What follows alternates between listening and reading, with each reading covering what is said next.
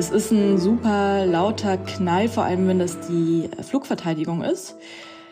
Bisschen so wie laute Silvesterraketen vielleicht.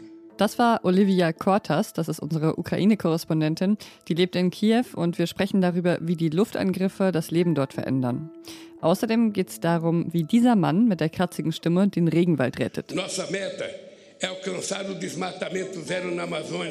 Oder eben doch nicht. Das war nicht Tom Waits, sondern Lula da Silva und wir sprechen über Umweltpolitik in Brasilien.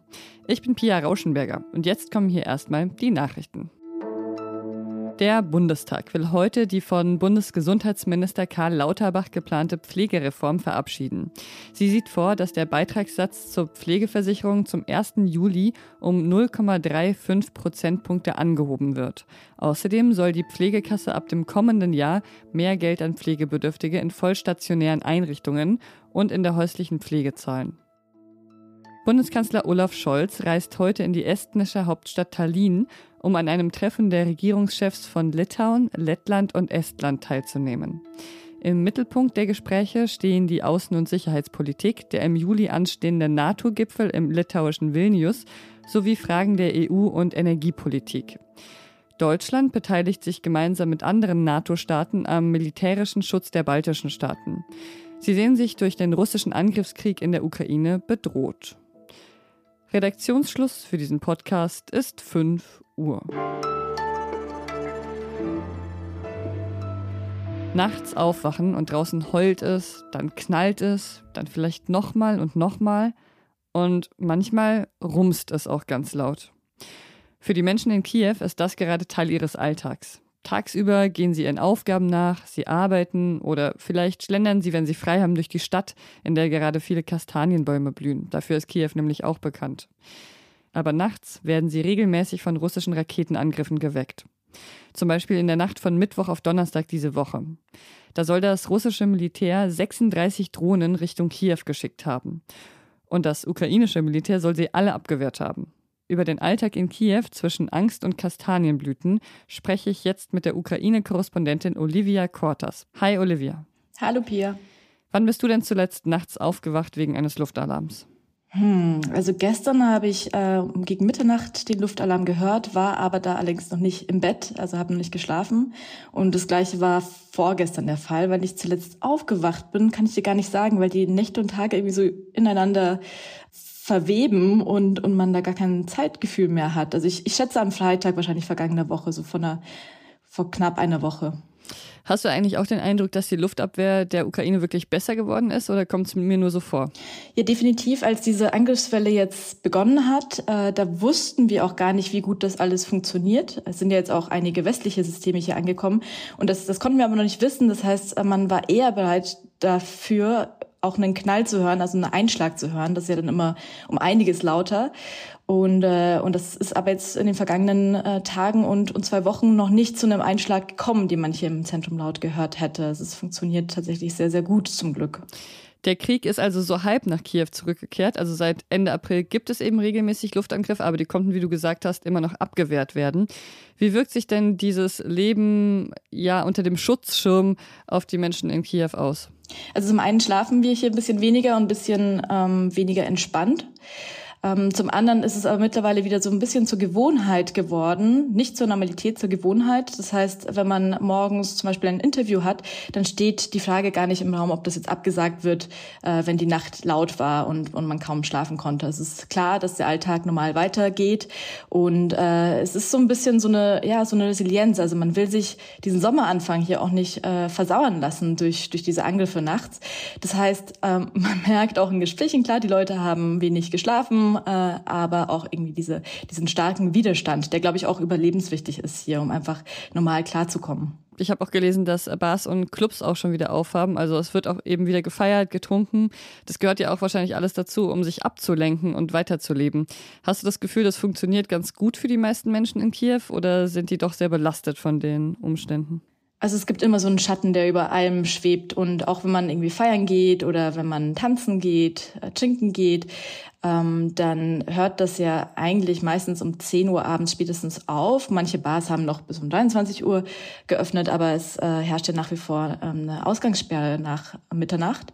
Und, und auch beim, beim Tanzen, das ist sehr häufig, wird dort gesammelt, werden Spenden gesammelt. Ähm, Leute, die nicht, vor allem Männer, die nicht kämpfen, versuchen Geld zu, zusammenzusammeln, um dann eben Drohnen zu kaufen. Das sind alles Pri Privatinitiativen. Und, und das ist ein großer Teil des Alltags. Also so ein Alltag ohne Krieg gibt's hier nicht. Über den Alltag im Krieg hast du ja auch einen Text geschrieben, der in der aktuellen Zeit erschienen ist. Den empfehle ich Ihnen sehr und dir danke ich für das Gespräch, liebe Olivia. Dankeschön, Pia.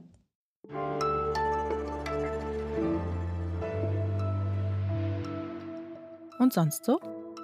Vieles von dem, was in der Tierwelt passiert, das bekommen wir gar nicht so richtig mit. Trotz all dieser Tierdokus.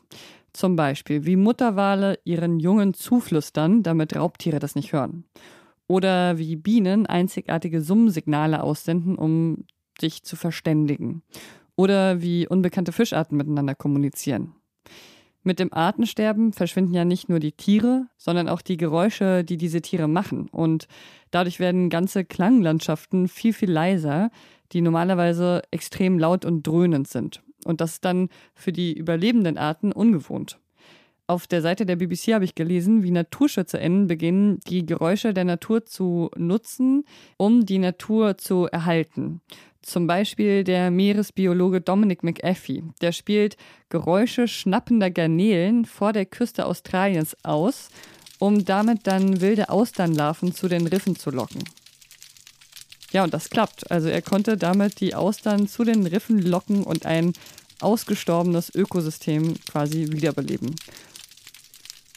Und egal ob Tiere oder Menschen, für Lebewesen, die sensibel auf Geräusche reagieren, habe ich auf jeden Fall ein großes Herz.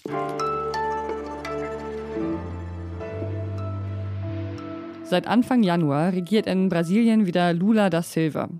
Und seine Präsidentschaft war auch mit diversen Hoffnungen verknüpft, zum Beispiel in Bezug auf den Umweltschutz. Kurz nach seiner Wahl hat er auch versprochen, dass Brasilien bereit ist, seine Rolle im Kampf gegen die Klimakrise wieder aufzunehmen und alle Ökosysteme, insbesondere den Amazonas, zu schützen. Das hatte er gesagt. Lula hat dann auch eine Umweltministerin ernannt, die bekannt dafür ist, sehr, sehr hartnäckig für ihre Sache einzutreten. Aber gerade häufen sich die Niederlagen für den Umweltschutz in Brasilien.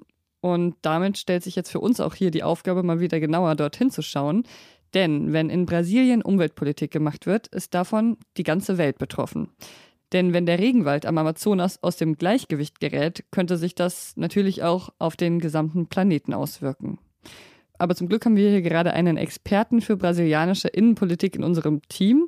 Victor Lacombe ist Journalist der Feuer de Sao Paulo in Brasilien und gerade ist er hier für ein Stipendium in Deutschland. Hallo Viktor, schön, dass du da bist. Hallo Pia, danke.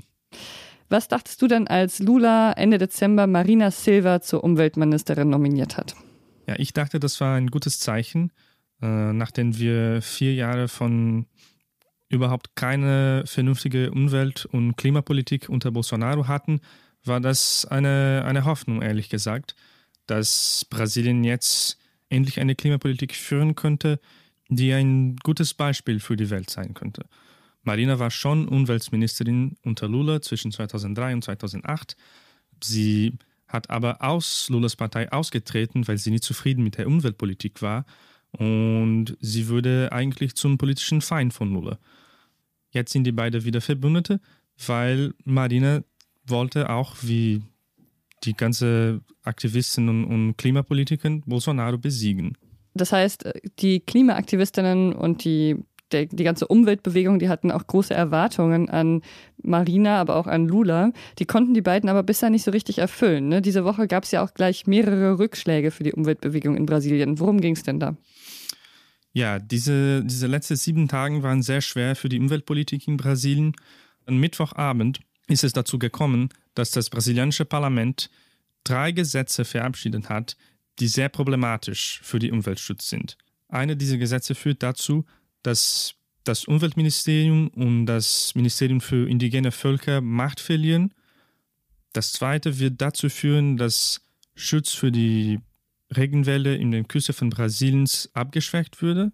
Und das dritte Gesetz ist quasi ein Verbot von neuen Schutzgebieten für indigene Völker. Diese drei Gesetze sind heftige Niederlage für die für Aktivisten für Klimapolitik in Brasilien. Und warum passieren gerade jetzt unter Lula mit so einer hartnäckigen Umweltministerin solche Rückschläge? Ja, wir müssen uns daran erinnern, dass Lula mit einer knappen Mehrheit gewählt wurde und dass seine Partei gar keine Mehrheit im Kongress hat, im Parlament hat. Und Lulas Fähigkeiten, Gesetze zu verabschieden, hängt ab, von wie viele Parteien er zu ihm locken kann. Mit Versprechen von Positionen in der Regierung oder Investitionen in den Bundesstaaten. Das heißt, dass Lula jetzt die Unterstützung von genau diese Agrarabgeordnete, also die Abgeordnete und die Politiker im brasilianischen Kongress, die sehr nah zum großen Landbesitzer und Agrarunternehmen sind. Er braucht die Unterstützung von diesen Politikern, um eine sehr ehrgeizige Haushaltsreform zu verabschieden. Das heißt, hier wird gerade Umweltpolitik zugunsten von Steuerpolitik geopfert, könnte man sagen. Ganz genau, ja. Ja, vielen Dank dir, Viktor, für diesen Einblick in die brasilianische Innenpolitik. Vielen Dank, Pierre. Wenn Sie bis hierher gehört haben, dann wissen Sie jetzt vielleicht ein bisschen mehr über die Welt. Was Sie noch gerne alles wissen würden, können Sie uns gerne schreiben an wasjetzt.zeit.de. Ich lese alle Ihre Mails. Ich bin Pia Rauschenberger. Machen Sie es gut. Und das hier ist mein Versuch, HörerInnen mit der Stimme ehemaliger Hosts anzulocken. Pia, schön von dir zu hören. Mir geht's richtig gut. Ich habe gerade ein Eis in der Sonne gegessen und freue mich richtig doll, dass der Sommer kommt. Für alle, die sie noch nicht kennen, das war Susanne Jahangard, eine ehemalige Was jetzt Host und manche unserer HörerInnen vermissen sie noch sehr.